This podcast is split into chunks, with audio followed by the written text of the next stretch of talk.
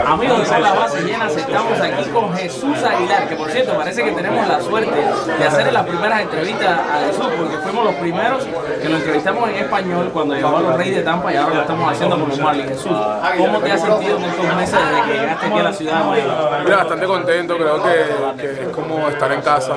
Obviamente el calor latino es algo muy importante en esta comunidad, de verdad que me siento agradecido y bendecido por Dios por llegar a la organización que, que, que son los Miami Marlins, que creo que es una organización en crecimiento, que pues tiene mucho talento.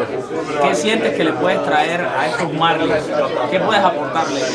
Mira, experiencia, eh, yo creo que eh, he jugado en escenarios que pues eh, no todos han tenido la oportunidad, yo creo que eso ha sido aprendizaje para mí y crecimiento, y yo creo que las personas que están, no las personas, a los, a los, a los jóvenes que vienen en crecimiento es bastante importante que tú le puedas hablar para que cuando llegue la situación pues estés un poquito preparado mentalmente.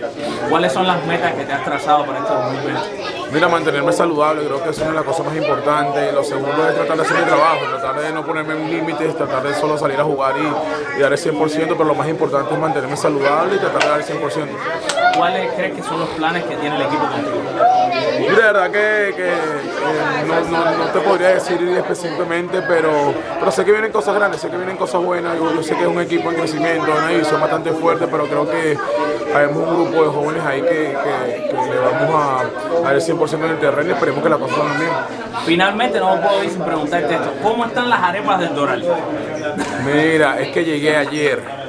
Pero hoy me voy a dar una vueltica por allí. Seguro que sí, ¿no? Me imagino que está buenísima. El Doral es como pedacito de Venezuela, entonces pues deberían estar buenas.